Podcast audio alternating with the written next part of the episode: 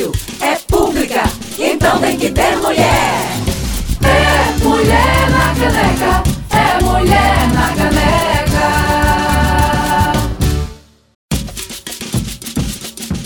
Frecaneca FM 101.5, muito boa tarde. Eu sou Clareana Rocha e esse é Mulher na Caneca, que traz as notícias da semana sob uma ótica feminista. Bem-vinda e bem-vindo ao Mulher na Caneca. Eu sou Inamara Mello e é um prazer estar aqui com você na faixa Mulher da Rádio Pública do Recife. Muito boa tarde, eu sou Marcionila Teixeira. Começa agora mais um Mulher na Caneca com debates e informações mais do que relevantes para as mulheres. Mesmo com os cortes contínuos na ciência brasileira em uma onda de negacionismo que assola os quatro cantos do país, os profissionais de saúde continuam dedicando a maior parte dos seus dias a curas de uma pandemia que assola o país e o mundo há um ano. Protocolos, pesquisas, atendimentos humanizados e vacinas são algumas das conquistas dessas pessoas que estão dando, literalmente, suas vidas para combater o novo coronavírus. O cotidiano das profissionais de saúde que estão na linha de frente da Covid-19 nos hospitais do Recife é o debate do Mulher na Caneca desta semana. Além de lidar com a segunda onda da doença que é mais infecciosa e agressiva, os trabalhadores e trabalhadoras da saúde ainda acompanham o colapso do sistema público de saúde privada. A gente conversa hoje com a médica infectologista e intensivista Fabiola Constante e a enfermeira Nelca Pinto. E nos destaques da semana, em meio ao avanço da pandemia e do aumento da violência contra a mulher, o Senado tira da gaveta o projeto de lei que cria o Bolsa Estupro. E mais, o discurso do presidente Jair Bolsonaro no dia em que o Brasil bate mais um recorde de mortes por Covid-19. Esses são os destaques de hoje do Mulher na Caneca, que conta com a participação mais do que especial do comentário de Cláudia Parente.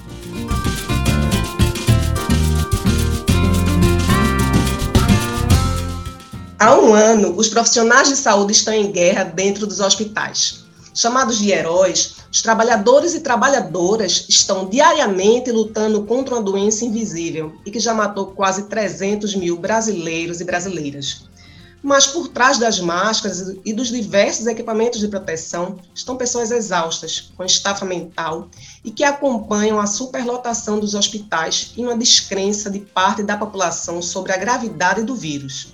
Enquanto faltam vacinas, oxigênio, insumos especiais e um comando central para conter o novo coronavírus, sobram estoques de medicamentos comprovadamente ineficazes. Se, por um lado, diversos países se aliam à ciência com a oferta de imunizantes que possam salvar vidas, aqui no Brasil, seguimos sendo o epicentro do caos no mundo, com variantes mais infecciosas, fake news e festas clandestinas. Sem medidas eficazes de isolamento, planejamento e consciência da população, e sem usar máscaras, não há heróis que deem conta de nos salvar. Mulher na Caneca de hoje abre os microfones para as mulheres que estão na linha de frente do combate à Covid-19. Essas profissionais estão imersas em pesquisas, teleatendimentos, respostas científicas para que dias melhores possam surgir para conversar sobre o dia a dia das profissionais de saúde que estão na linha de frente no combate à Covid-19 nos hospitais do Recife, nós trouxemos para o programa de hoje Fabiola Constante, que é médica infectologista do Hospital Correia Picança e médica intensivista do Real Hospital Português. E também está com a gente hoje a Melca Pinto, que é enfermeira da enfermaria do COVID, de Covid-19 do Hospital do Oswaldo Cruz e do Posto de Saúde da Família de Paulista. Melka também é mestranda em Educação e coordenadora da União Brasileira de Mulheres no Recife. Fabiola, Melka, sejam muito bem-vindas ao Mulher na Caneca. Oi, boa tarde, obrigada pelo convite. Estou aqui para tentar esclarecer um pouquinho todas as dúvidas e mostrar um pouco, falar um pouco do nosso dia a dia nessa guerra que parece não ter fim. Olá, boa tarde a todas e todos os ouvintes da Rádio Freicaneca. É um prazer estar aqui conversando sobre isso com vocês. Bom, a primeira pergunta a gente faz para a Fabiola. É, Fabiola, quem achou que a Covid-19 era uma gripezinha, viu é, com a doença não se brinca e que ela é muito mais devastadora do que se imaginava anteriormente. Hoje a gente está aí uma segunda onda, é, com variantes muito mais contagiosas e letais, e surgindo por todo mundo. O agravamento da doença não é só visto mais é, em idosos, pessoas com comorbidades, mas também em pessoas jovens.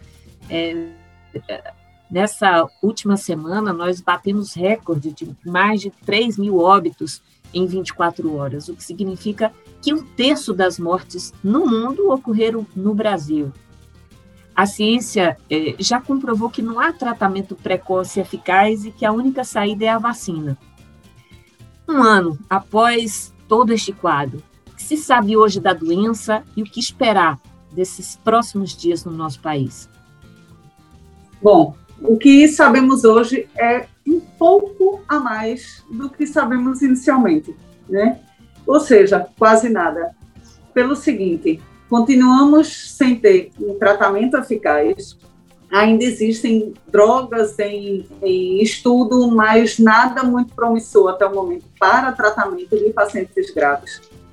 É, continuamos sabendo que a única forma de combate a essa doença é o distanciamento social, o isolamento, se possível, o uso de máscara, a higiene das mãos, mas parece que a grande maioria das pessoas é, continua né, é, negando esse, esses fatos. Né?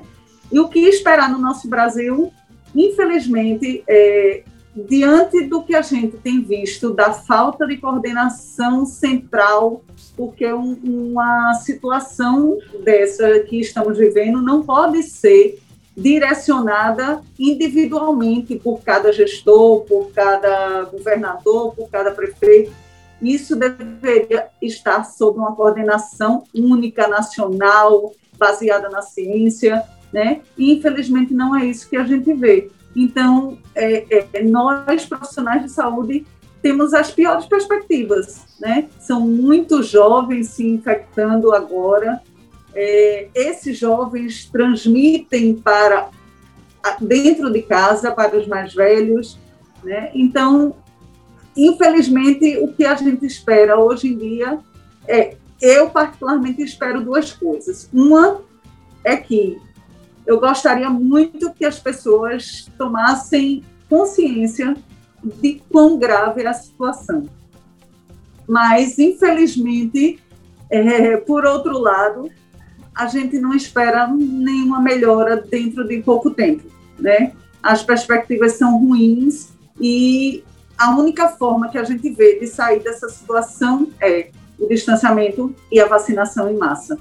Enquanto isso, a gente não vai ter nenhum retorno a nada próximo à normalidade, infelizmente. Fabíola e Melka, fazendo recorte de Pernambuco, estamos perto do colapso da rede pública e privada de saúde com 97% dos leitos de UTI do SUS ocupados. Na semana passada, o SAMU bateu o recorde de envios de ambulância para pacientes com sintomas de Covid. No domingo, foram 81 ligações para atendimento de pessoas relacionadas à doença. A falta de oxigênio nos hospitais é relatada também em 77 cidades, segundo a Frente Nacional dos Prefeitos. Muito do que os profissionais da saúde têm relatado é o estresse né, psicológico ao trabalhar com a suposta falta de leitos, de medicamentos, de insumos. Como tem sido o dia a dia de vocês na linha de frente da pandemia? Qual é a realidade hoje no nosso estado? Melka, fique à vontade. É, é, já faz um tempo, né, desde o ano passado, quando a gente teve uma diminuição dos casos, que a gente espera esse aumento, essa segunda onda começou com a abertura do comércio, a gente vai, vai voltar a aumentar. Aí depois teve os feriadões, aí eleição, aí as festas do final do ano finalmente é, tiveram como resultado esse, essa, essa, segunda onda que a gente sente nas enfermarias. Por exemplo, em, em, dezembro, a minha enfermaria, que tem capacidade de 16 pacientes, a gente tinha admitido 3, 4, 5, 6 no máximo.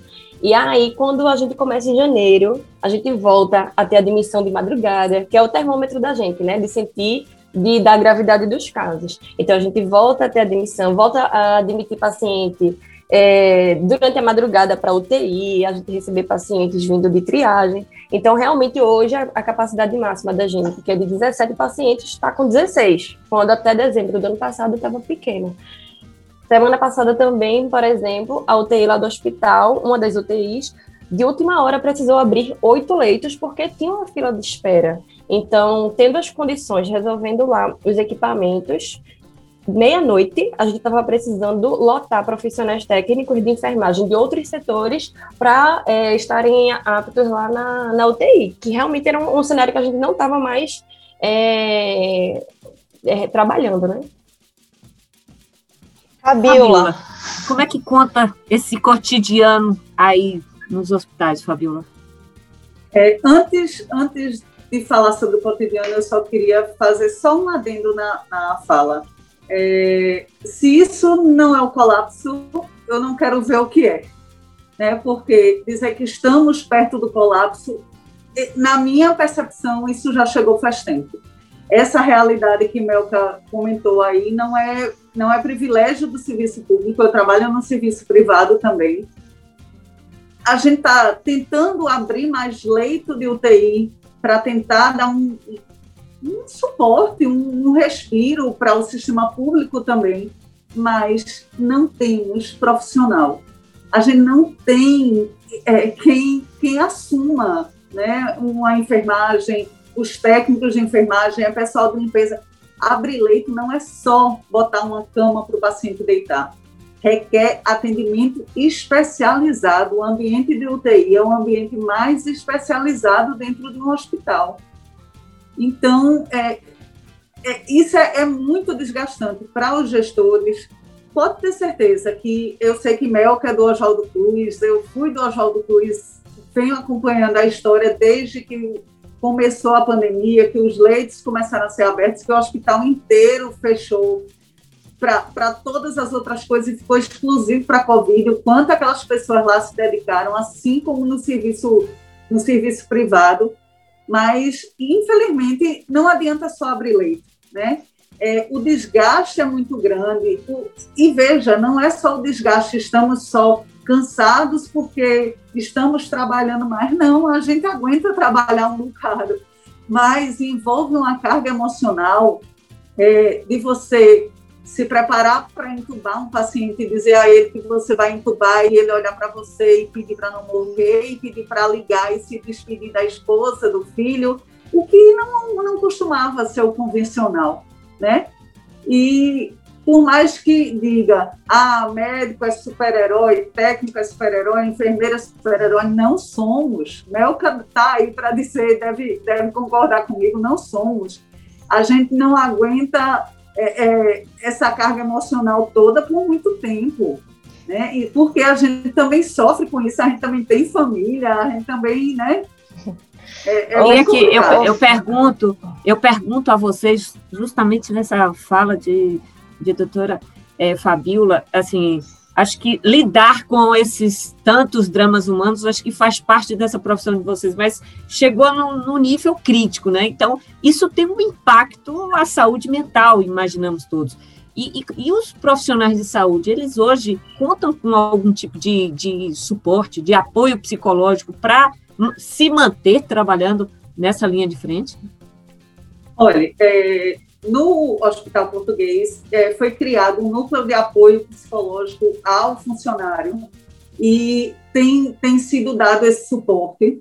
No Hospital Correia Picanço, que é onde eu trabalho, a gente tem psicólogas que também estão à disposição dos funcionários, mas até para elas, isso é um volume de atendimento muito além do que se imaginava. E eu tenho hoje vários colegas afastados da linha de frente por questões psicológicas, por não, por medo, por não suportar. Eu vou lhe contar aqui, no meu, eu estou há 18 anos dentro de UTI e o meu primeiro plantão de Covid, quando me disseram vai chegar um paciente com Covid, eu desabei no choro. Aff. Porque essa foi a primeira vez que eu me senti é, com medo dentro de uma UTI. Porque a parte técnica a gente tira de letra, porque são 18 anos de trabalho. Mas a parte emocional do medo não é do que você vai enfrentar, se o paciente vai estar agressivo, se não vai estar, se vai estar morrendo, se não vai estar, porque esse tipo de coisa a gente vai aprendendo a lidar e a trabalhar o nosso sentimento, né? Mas, além de tudo, envolvia o medo. Será que é com esse que eu vou me contaminar? Será que é quando eu for ali no supermercado que eu vou me com onde é que eu vou me contaminar, porque você imagina que ninguém vai escapar dessa, né? Então, o medo é muito grande, é desesperador. É um sentimento até novo para nós.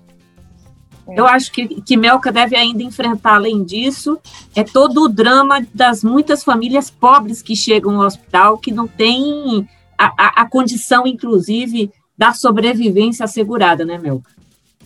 É, é, tem algumas pessoas que têm a sorte de garantir um espaço em casas de apoio que tem das prefeituras do, de regiões do Agreste, do Sertão, né, próximos aos hospitais.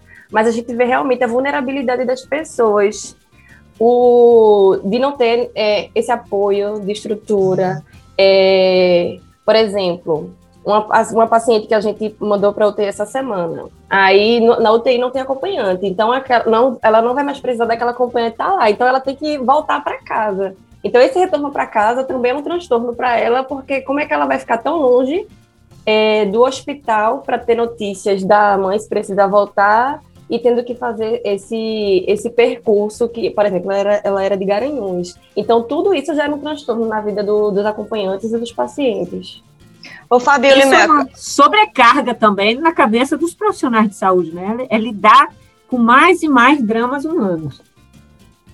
Voltando só um pouquinho para essa questão do, da, do apoio psicológico, é, lá no Oswaldo também tem a partir da medicina do trabalho, eu acredito, a, a esse apoio, né, de, o suporte de marcar é, conversa com profissionais de psicoterapia, psiquiatria, só que a gente sente falta, por exemplo, eu que sou de plantão noturno, no nosso setor, uma coisa que realmente se aproxime da gente, porque a maioria também trabalha de dia, então não tem muitas condições de, de sobrecarga mesmo de trabalho.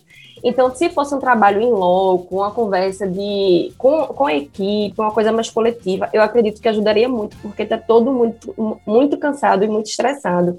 Eu lembro que ano passado ainda, no, no começo, assim, abril, maio, é, era trabalhar com a notícia de que um colega tinha acabado de morrer. Era trabalhar sabendo que naquela enfermaria ali tinha três colegas seus daquele hospital que estavam hospitalizados e a gente que tinha que prestar assistência para eles. Nossa. Então, é uma situação muito difícil que deixava todo mundo à flor da pele e com a saúde mental super, hiper, mega prejudicada. Então, eu sinto falta desse trabalho de suporte psicológico mais coletivo, sabe? Ô Fabiola e Melka, o Brasil está no quarto ministro da Saúde. Não é um comando central da pandemia. A gente bate recordes diários de mortos e de infectados. Marcelo Queiroga, que é o atual ministro, disse que iria executar a política do governo Bolsonaro, que já se apresentou negacionista contra a ciência e as medidas de contenção do vírus, como o uso da máscara e o isolamento social. Enquanto não orientações de quem deveria comandar o combate à pandemia, os estados e os municípios têm agido por conta própria, criando seus próprios protocolos, suas medidas sanitárias. Enquanto profissionais de saúde, vocês conseguem ter esperança na atuação do ministro? E além de vacinar toda a população, quais seriam hoje as medidas mais urgentes para conter o, o novo coronavírus? É, Quem quer começar? Mariana, Vai. Eu. Deixa, eu, deixa eu só voltando um pouquinho à fala que Mara tinha, tinha comentado antes também com relação é, qual a perspectiva. Veja, diante de tudo isso, um ministro, um novo ministro da Saúde, o quarto, em meio a uma pandemia, é, com esta fala de que vai executar as políticas do governo Bolsonaro, que nós sabemos já quais são, qual a perspectiva, né? Nenhuma. Então, assim, a, a gente tem muito medo de que e imagina que isso vai acontecer, que mais brasileiros, muito mais brasileiros, percam a vida para essa doença, diante dessa, dessa falta de comando, né? dessa falta de organização. É como se não bastasse, os governadores, prefeitos, cada estado tenta é, é, dar uma solução para a população, né? porque essa solução não é para o governo, essa solução é para as pessoas. né? E é isso que as pessoas precisam entender. Mas cada dia é, eu vejo uma notícia de que ah, o juiz tal derrubou a medida de isolamento, que não, agora todo mundo pode fazer isso, agora todo mundo pode fazer aquilo. Isso é muito triste, porque se o judiciário não trabalhar junto com a gente, né, com a saúde, com os governadores, com os prefeitos, para apoiar as medidas, eu vejo um cenário ainda mais desesperador. Né? Exatamente. E quais hoje seriam as medidas mais urgentes, Fabíola, que tu nota? Além de vacinação em massa, sei lá, aquela outra ministra que quase nem assumiu, a Ludmilla, falou também de um protocolo universal para as pessoas cuidarem dos pacientes de Covid. O que, é que seria importante hoje para vocês? Olha, é, o que seria importante era, além da vacina, que esse é o primeiro prêmio, né? Esse é o concurso, ninguém discute, quer dizer, alguns discutem, é. mas na, é, na ciência e na saúde ninguém discute isso. Né? A vacina é o primordial e a gente vê aí a situação, por exemplo, da Nova Zelândia, da Austrália, que está permitindo grandes eventos com pessoas sem máscaras, aglomeradas, como deveria ser, né, na nossa rotina normal. Mas, além disso, Clariana, é, eu enxergo que o isolamento social, o distanciamento, eu não estou falando nem de isolamento, é o distanciamento, é a gente diminuir a circulação, a gente não tem como é, é, isolar completamente tudo e todos, mas um distanciamento, eu, eu acredito que para mim essa é a medida principal é muito importante. Mas um protocolo universal seria uma orientação universal. Eu acredito que tenha sido isso que Ludmilla quis é, chamar a atenção, de não disseminar notícias que só prejudicam o andamento da coisa, como remédios milagrosos que a gente já tem é, é, notícia e a gente já tem informação suficiente de que isso não funciona. E de e que pioram, né? Tem pessoas fazendo transplantes que... de fígado por aí. Exato, exato. Você pode não morrer de Covid tentando evitar o Covid e morrer de outra coisa, de intoxicação pela droga, né? Então, acho que um, um, uma condução única seria, principalmente, a meu ver, é, você informar as pessoas de que os cuidados precisam ser feitos porque não há tratamento. É isso. E Melka? Na, na minha percepção, é, eu acredito que a gente já sabe o posicionamento do governo federal, que é de uma política genocida, que não prioriza vidas, e eu acho que nem sabe o que é querer salvar a economia, porque se entendesse que a vacina recupera a economia, eles priorizariam a vacina, mas eles nem, nem isso eles, eles priorizam. Então, para mim, nesse governo federal não tem perspectiva nenhuma, como a colega já falou, de alguma melhora, porque a gente sabe que é isso, né? O distanciamento social, o isolamento, a vacina, para que as pessoas possam ficar em casa. Elas precisam de condições para ficar em casa, porque muita gente come o que ganha no dia, do trabalho do dia. Então, se ela tem que ficar em casa, ela vai passar fome. Então, ela não vai ficar em casa. Ela, ela prefere arriscar morrer, se contaminar com Covid, do que morrer de fome, porque o que, tá sentindo, o que ela está sentindo na hora é fome. Então, o auxílio, que ano passado foi uma, uma disputa muito grande para que ele fosse aprovado, hoje ainda nem nem nem nem está na conta do povo ainda. Antes era 600 reais, agora está para 650 reais, 200 reais, não sei, uma coisa assim. Um, um valor bem ridículo, porque as coisas estão muito caras, né? A caristia está enorme, as pessoas não têm condições de comprar nada. Então, então, assim, né, nesse governo não tem condições. Então, a saída é. E quando os governadores têm, têm iniciativas, aí, como a colega também falou, aí eles são barrados. Então, é uma disputa entre a gente.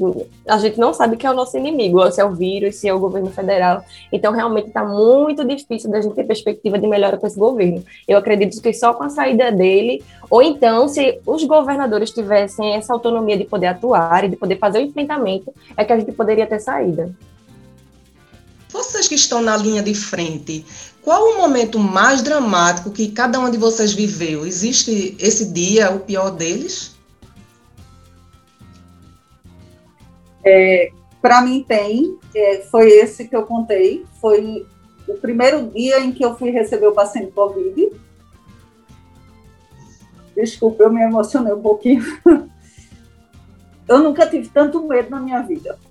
Ah, Maria.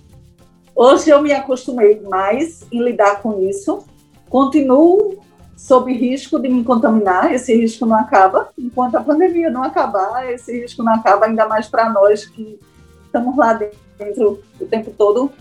É, mas esse, para mim, foi um dos piores momentos. E agora, nesse momento agora, eu consigo manter é, minha, um pouco da minha sanidade mental em casa. Meu marido também trabalha na linha de frente, meu filho é estudante de medicina, então a gente chega em casa e vai contar os nossos dramas e tentar desabafar um pouquinho e tentar manter uma rotina em família, né, de, do cafezinho da tarde, das coisas simples que passaram a ser muito mais importantes ainda mas o primeiro momento do meu primeiro contato com o paciente de Covid na UTI, para mim, foi o mais dramático.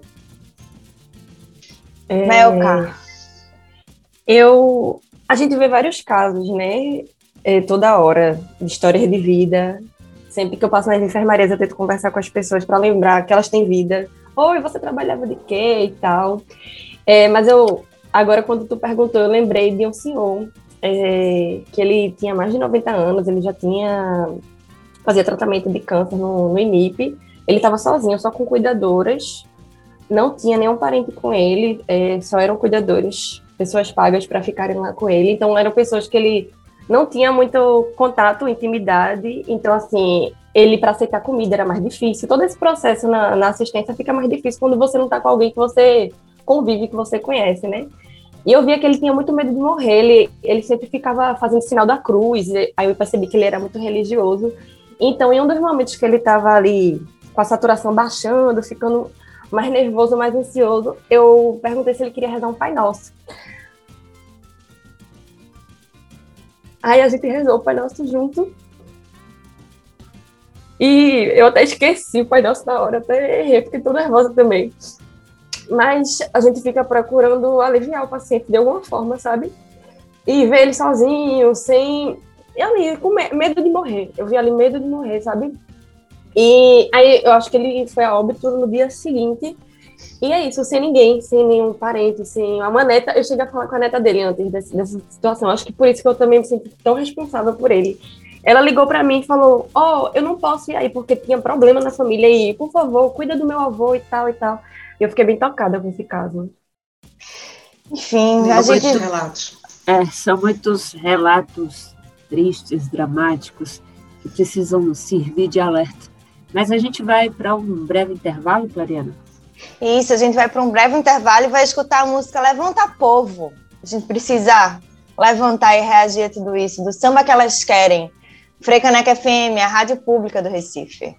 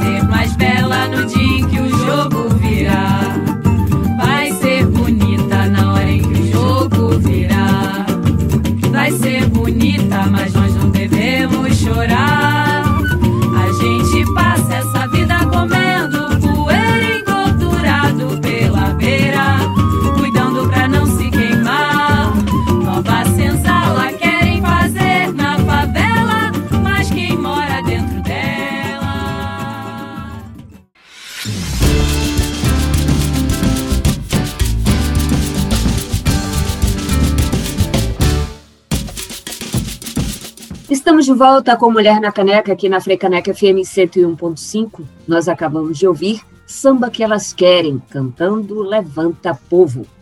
A nossa conversa de hoje é sobre o dia a dia das profissionais de saúde que estão na linha de frente no combate à Covid-19 nos hospitais do Recife. Quem está conosco hoje é a médica infectologista intensivista Fabiola Constante e a enfermeira Melca Pinto. Melca, no último boletim epidemiológico da Secretaria Estadual de Saúde sobre o número de profissionais que testaram positivo para a Covid-19, o que mais chama a atenção são as auxiliares e técnicas e técnicos de enfermagem, que representam 27% de todos os casos. Os enfermeiros e as enfermeiras vêm logo após, com 13%. Na sua opinião, por que, é que se dá esse contágio tão elevado e diferenciado dos outros grupos? E hoje, depois de um ano da pandemia, Há mais informações sobre o uso seguro dos equipamentos de proteção individual? Como é que anda, como é que anda a rotina de vocês para evitar esse contágio?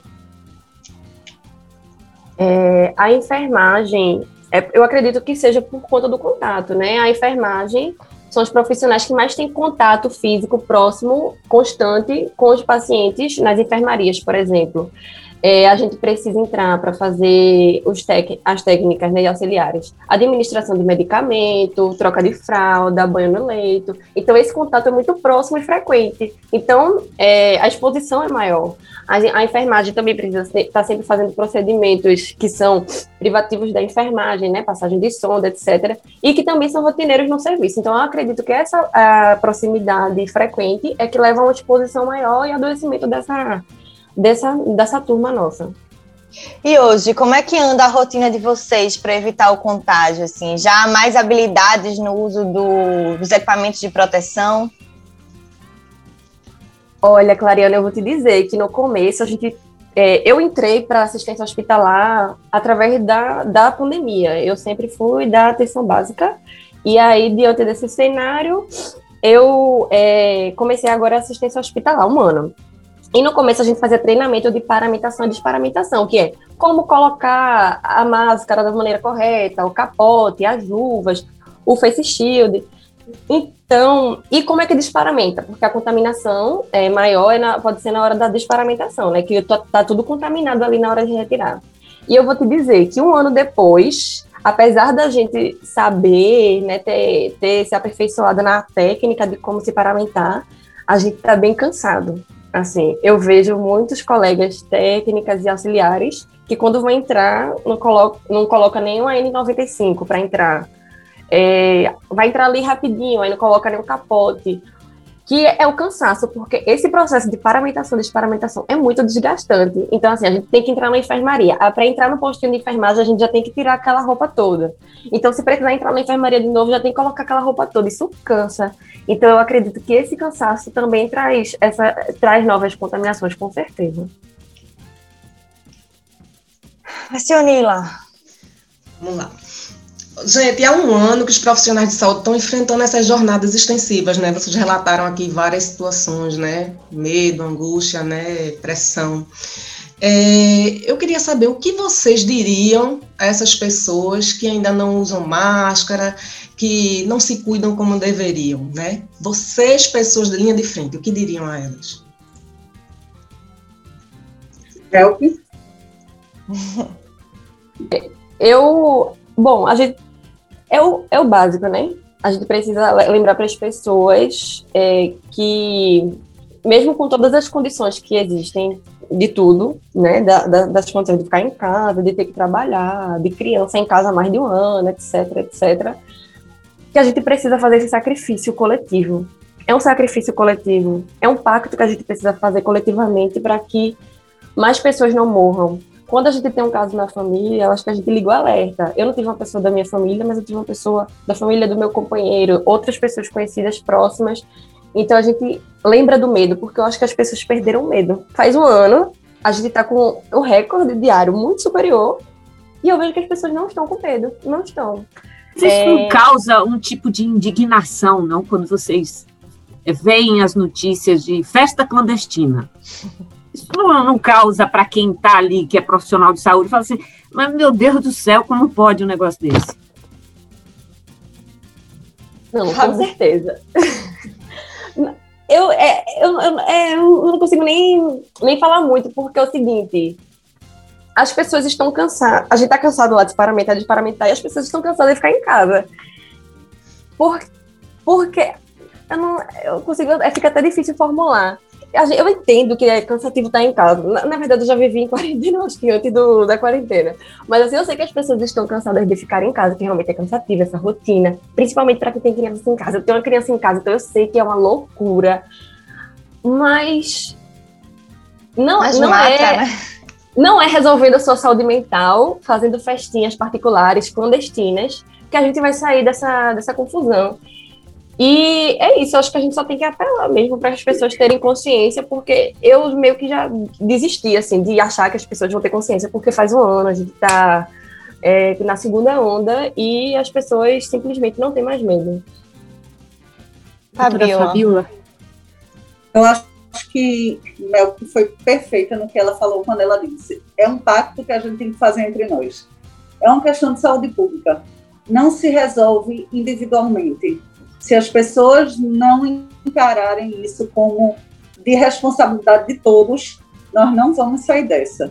Já está difícil do jeito que está, mas se as pessoas não se envolverem, a gente não vai sair dessa e ainda muito mais gente vai morrer. Então, eu queria reforçar o que a colega disse, né, de vamos fazer um pacto entre nós, vamos é, é, ter consciência de que é, as pessoas estão morrendo que não é fácil, é uma doença solitária.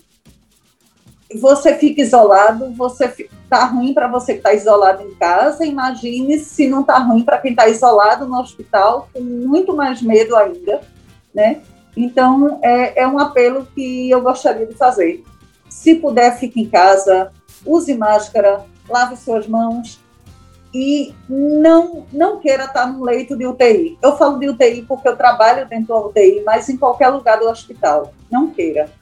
É angustiante e se você deixar para acreditar que a doença é de verdade dentro de um hospital, pode não dar mais tempo, né? É, eu queria que vocês também comentassem sobre uma coisa que, que inquieta todos nós. Né? Uma pesquisa recente é, do Inteligência em Pesquisa e Consultoria, o IPEC, revelou que 46% dos entrevistados, ao serem questionados pelos entrevistadores sobre conteúdos falsos, concordam com pelo menos uma das fake news sobre as vacinas contra a Covid. Então, tem frases apresentadas nessa pesquisa que falavam sobre a existência de tratamentos alternativos que são tão ou mais eficientes que os imunizantes, ou que a vacina modificava o DNA da pessoa, é, coisas relacionadas a microchips, né, que transmitiam HIV, ou que tem composição de célula de fetos abortados e tumores. Tem gente que acredita nisso e a pesquisa demonstra isso. É, e, por outro lado, para a gente voltar a ter uma vida normal, a gente sabe que precisa vacinar no mínimo 70% da população brasileira. Isso é, voltar a um novo normal, né?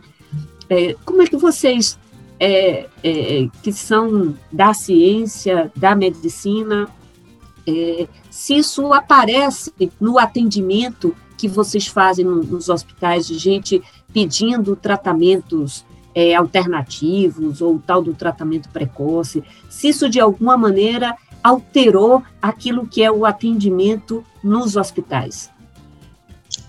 É, Mário, eu vejo duas, duas questões aí. Uma é. quando você tem um representante maior de uma nação que é, diz para você e para a população em geral, né, em sua grande maioria, leiga com relação às questões é, da ciência, ou o desconhecimento mesmo, que isso não funciona ou que pode dar problema, é muito difícil que a maioria da população rejeite aquele pensamento por completo. Isso, pelo menos, gera, no mínimo, alguma dúvida em qualquer pessoa. Né? É, uma outra questão é lidar com isso. Realmente, tem muita gente que, mesmo, veja que, que contradição, mesmo quem diz que não, não acredita em tratamento precoce, quando se interna, o medo é tão grande que imagine você dizer para um paciente: olha, você vai ficar aqui nós vamos ficar observando, mas nós não temos nada para fazer. Entenda, nós não temos nada é, é, de remédio. Você não vai tomar um remédio e vai sair daqui bom. Vamos ver como é que isso vai se comportar ao longo desses 10 dias, né? Que é aquele númerozinho mágico que a gente tem até 10 dias e depois disso você está liberado para voltar para suas atividades ou não. Né? Então, é muito angustiante, inclusive para nós, não ter tratamento medicamentoso para oferecer para um paciente. Nós, médicos que fomos talhados na alopatia, né? Tudo a gente tem que dar um jeito, tudo a gente tem que tratar. Então, isso é muito difícil de lidar para nós e principalmente para o paciente, né? É, você, o que eu costumo dizer para as pessoas que questionam a respeito da vacina é eu tenho algum, alguns pacientes que já me perguntaram sobre isso, é a diferença agora é que a gente está vivendo um verdadeiro Big Brother. As pessoas estão acompanhando passo a passo, minuto a minuto, de como é fazer uma vacina, o que é que você usa para fazer uma vacina ou não. Mas vacina a gente já tem há muito tempo, as vacinas funcionam, a gente não tem dúvida disso, a gente toma várias outras vacinas porque só essa agora que a gente não iria tomar e se levantou tanto questionamento. Então, acredito que seja por isso, porque as pessoas estão acompanhando passo a passo desse desenvolvimento, né? De, de dessa fabricação de vacina. Então, é, todo mundo, assim como no Big Brother, quer dar sua opinião, quer escolher um lado, quer ser um especialista, né? E a gente não vivia isso em outros momentos. A vacina simplesmente surgia, a gente tomava e ninguém questionava. Né? Ô Melka, tu que estás aí mais no dia a dia na enfermaria, em contato com os pacientes, como é que é isso lá no Oswaldo Cruz? Não, eu nunca é, lá eu nunca tive nenhuma abordagem de paciente falando sobre essa questão da vacinação. É, sobre tratamento precoce, né, prescrição de medicamentos é uma conduta médica, então eu nunca fui interrogada, é abordada sobre isso. em relação da vacina, só tive experiências com colegas mesmo, assim, de, de não, eu, primeiro vocês tomam essa vacina aí, depois eu vou tomar. Essa falta de confiança, muito relacionada a essa enxurrada que a gente tem de fake news, né, de desinformação através do próprio presidente, é, e com colegas também da, da equipe da atenção básica mas já estão vacinados. Que bom, que bom. É isso, a vacina é importante, minha gente, a gente precisa tomar. Fabiola e Melka, muito obrigada pela participação de vocês aqui no Mulher na Caneca. Eu queria, antes que elas, é, ou nessa despedida delas aqui, Clariana e Marcionila, é, acho que esse, esse programa ele foi por demais dramático e emocionante uhum. é, por é, por, por várias razões e por vocês compartilharem um pouco conosco dessa experiência de vocês, que é uma experiência doída. Aqui eu acho que cabe para nós o nosso agradecimento a vocês muito particular, não pela presença no nosso programa, mas pela atuação de vocês, que é exemplo de tantas outras mulheres e de homens é, atuam na linha de frente. Mas, assim, a gente também precisa de um pouco de esperança. Então, acho que essa despedida também é para a gente é, ter uma palavrinha de vocês de futuro e de esperança, é, de agradecimento para que a gente possa sair dessa e superarmos todos, é, o povo brasileiro superar este momento tão difícil para todos nós. É, eu queria Eu queria agradecer a vocês por esse espaço, porque a gente precisa provocar esse debate permanentemente, porque, como eu falei, as pessoas estão perdendo medo. Eu queria, a gente precisa lembrar que a gente está em março de novo, de um novo ano, e está na mesma perspectiva do ano passado, que é em casa, lockdown, esperando dias melhores que a gente sabe que não vão vir sozinhas, porque a gente não tem vacina, então a gente precisa realmente desse pacto coletivo. Então, é reforçar essa questão que já foi falada. Usar máscara, ficar em casa, denunciar esse governo para que exigir mais vacinas, porque a gente só vai ter saída com a vacinação em massa. Na minha unidade, por exemplo, eu queria até falar sobre isso. Quando tem campanha de febre amarela, da gripe, campanha de vacina de sarampo, eu acho que a gente vacina mais de 50 pessoas no dia. E hoje minha unidade não vacina porque não tem vacina. Então são locais estratégicos com agendamento, etc. Se a gente tivesse vacina para estar tá, é, vacinando espontaneamente, como todas as campanhas de imunização que tem, a gente já tem a população que eu atendo praticamente toda vacinada. Disso eu não tenho dúvidas. Se precisasse até dia de sábado a gente abria para vacinar. Então a gente precisa disso, reforçar essa denúncia, colocar a culpa em quem tem culpa, porque existem culpados sim, existe um governo culpado, e é, uma coisa também que eu sempre falo é reforçar campanhas de solidariedade, porque existem pessoas em casa que estão com fome, então doações que a gente vê iniciativas na internet, em todos os locais, é, contribuam, porque as pessoas realmente estão desesperadas. Bom, gente, é, eu queria agradecer demais esse espaço, não só por compartilhar é, esse momento pessoal do que a gente está vivendo, mas para gerar um alerta e uma discussão como o Melka falou, esse é um pacto que precisa ser coletivo. Isso é, é uma ação de todos nós. E desfazer um pouquinho essa história de que nós somos super-heróis, profissionais de saúde são super-heróis, nós não somos, né? É, nós não temos uma capa, nós não resolvemos nada na mágica, não conseguimos resolver tudo e precisamos da população do nosso lado, não é do apoio, é da compreensão das orientações, do que precisa ser feito, do distanciamento, do uso de máscara, da lavagem das mãos. É a história que a gente vem repetindo há meses, há mais de um ano, na verdade. Né? E se não for com a população junto com a gente, a gente não vai conseguir melhorar. Então, depende de todos nós, né? para que a gente consiga é, é, ter uma perspectiva melhor, para a gente consiga ter dias melhores, que eu sei que isso vai passar, mas pode passar mais rápido se a gente ajudar, né? E essa cobrança, como o Melka falou, de vacinas, de fazer o que é certo, isso precisa ser constante e diário, como vocês estão fazendo agora, né? Expondo, é, é, falando, discutindo, cobrando, precisa ser diária para a gente conseguir sair dessa o mais rápido possível. É isso, muito obrigada, Fabio Limeca, obrigada pelo trabalho de vocês. A gente termina essa entrevista com seu Mar cantando Samba da Utopia, uma sugestão de música vindo direto do Batucada, o programa da nossa querida Yara Lima, para nos lembrar que dias melhores virão. Frecaneca FM, a rádio pública do Recife. Mulher na caneca. Se o mundo ficar pesado, eu vou pedir emprestado a palavra poesia. Se o mundo emburrecer, eu vou rezar pra chover. Palavra, sabedoria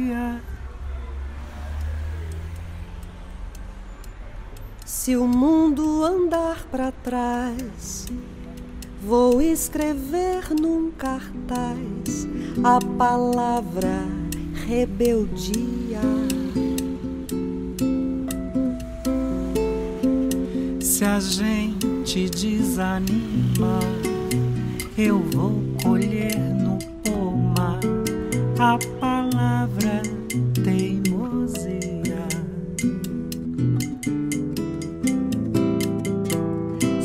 acontecer afinal de entrar em nosso quintal a palavra tirania.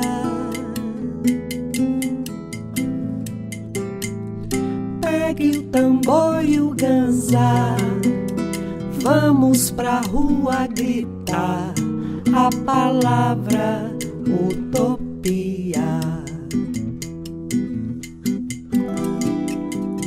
Se o mundo ficar pesado, eu vou pedir emprestado a palavra poesia.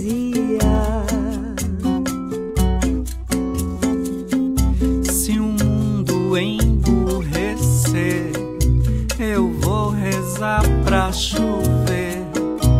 Palavra, sabedoria. Se o mundo andar pra trás, vou escrever num cartaz a palavra rebeldia. Se a gente desanimar, eu vou colher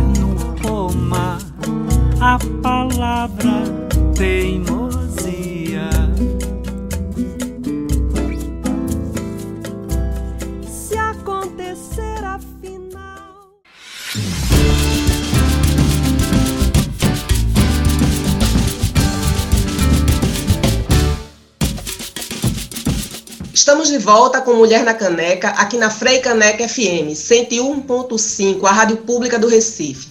Nós escutamos Seu Mar cantando Samba da Utopia. E vamos às principais notícias da semana. Em meio ao pior momento da pandemia, período em que a violência doméstica aumentou drasticamente no Brasil e na América Latina, senadores desenterraram um projeto de lei que proíbe aborto em situação de estupro. O projeto de lei número 5.435 de 2020 prevê também a criação de um auxílio para o filho de mulher vítima de estupro, uma desculpa para evitar o aborto. O PL foi criado pelo senador Eduardo Girão, do Podemos do Ceará, em dezembro do ano passado. No dia 8 de março de 2021, no entanto, foi designada a relatora para o projeto a senadora Simone Tebet, do MDB do Mato Grosso. A fim de avançar em sua tramitação, o PL vai essa semana para a votação no Senado. Aqui com a gente, para falar sobre este assunto, a gente tem o prazer de receber de volta nossa querida Cláudia Parente. Eita, que eu estava morrendo de saudade desse povo. Mas eu estava morrendo de saudade de criticar o governo, de falar mal. Mas vamos começar falando mal do reaça, né? Onde é que já se viu você pensar num projeto desse tipo, quando tem aí uma pesquisa do Fórum Brasileiro de Segurança Pública mostrando que 64% dos estupros ocorridos no Brasil tem como vítimas menores de 14 anos ou crianças vulneráveis, quer dizer, são crianças as principais vítimas de estupro no Brasil. E se são vulneráveis, geralmente por trás desse estupro tem é um, esse estupro geralmente é um crime de proximidade. Você tem aí um pai, um padrasto, um padrasto, um tio, um primo. Então, como é que você pode pensar numa coisa dessas? Em criar um mecanismo para obrigar a pessoa, a uma criança, até um bebê, e ainda por cima obrigar essa pessoa a conviver com o criminoso. Porque o, o famigerado lá do projeto, é, inclusive, é, da, concede alguns direitos ao, ao pai estuprador, né? Se a mãe não quiser que ele veja, Aí a pessoa vai, ele vai ter o direito de ver. Gente, eu, eu não sei nem se a gente tem como comentar uma coisa dessa. Porque é um, é um tamanho absurdo. A única notícia boa é que a relatora, a senadora Simone Tebet, como a Inamara já falou, ela já anunciou que vai apresentar um texto substitutivo. Então é bem provável que esse projeto insano, mais é de uma um, violência tão grande esse projeto, né? Tão grande, porque você já ser estuprada e você ainda ter que lidar com, com é, o estupro, o estuprador, a criança, é de uma violência tão absurda isso, tão, tão sem noção, que obviamente é feito por um homem. Né? É um negócio surreal. Mas deve ter aprovação de algumas mulheres. Né? É, exatamente. É, não, mas é, eu estou é. dizendo o lugar do homem, assim, do quanto eles legislam sobre os nossos corpos sem a nossa aprovação ou a nossa opinião. Eu estou trazendo Sim. esse lugar. O presidente Jair Bolsonaro fez um pronunciamento em cadeia nacional na terça-feira, mesmo o dia em que o Brasil chegou pela primeira vez à marca das 3 mil mortes registradas em 24 horas, para defender sua gestão no combate à pandemia do novo coronavírus. Olha, parente! Então, a, gente, a gente ficou aqui imaginando Cláudia Parente lendo, assistindo ou ouvindo o presidente Bolsonaro com o seu discurso de quatro minutos. Cláudia Parente. A questão é o seguinte: primeiro, eu gosto muito do meu coração. Então, eu confesso a você que eu não ouvi o discurso ao vivo porque eu estava batendo panela na janela do apartamento. Mas em seguida eu fui ouvir o discurso, eu ouvi quatro minutos de mentira, de descaramento, de cinismo. Como se a gente morasse em Israel, né? Ele tem de maldade. É, um, uma, uma aberração, uma aberração, do começo ao fim. Fiquei imaginando aquela cara de pau do sujeito dizer que nós temos feito tudo, sempre fomos incansáveis no combate ao vírus. Foi foi o tempo todo, o, a, ele só foi incansável o tempo todo no combate à ciência. E no combate a qualquer um que quisesse se contrapor às loucuras que ele estava fazendo, desde o começo. Se hoje a gente tem essa Coronavac, que é o que nos salva, porque a gente só tem uma cesta com duas vacinas, por culpa dele, porque a gente não pode esquecer nem um minuto que a Pfizer foi a primeira vacina que recebeu a autorização final da Anvisa ainda em maio do ano passado. Se a vacina da Pfizer tivesse sido comprada em dezembro, a gente já estaria tinha começado a vacinação. O Brasil, com 38 mil postos de vacinação do SUS, era uma referência para o mundo todo. Na, no tempo da H1N1, chegou a vacinar 8 milhões de pessoas num dia só. Exatamente. Então, assim, como é que você tem coragem de dizer que nós somos? Nós não somos mais nada. Nós não somos, nós somos uma. Nós, nós estamos, nós somos pares da humanidade, é isso que nós somos. Nós somos aquele povo que ninguém quer receber, a não ser Tonga, né, que eu não sei de onde fica. Então, nós somos aquele povo que ninguém quer receber em lugar nenhum, porque nós somos Exatamente. o celeiro da contaminação mundial. É isso.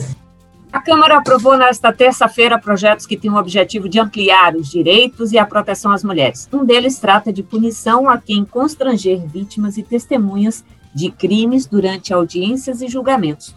Os projetos aprovados seguem agora para análise do Senado.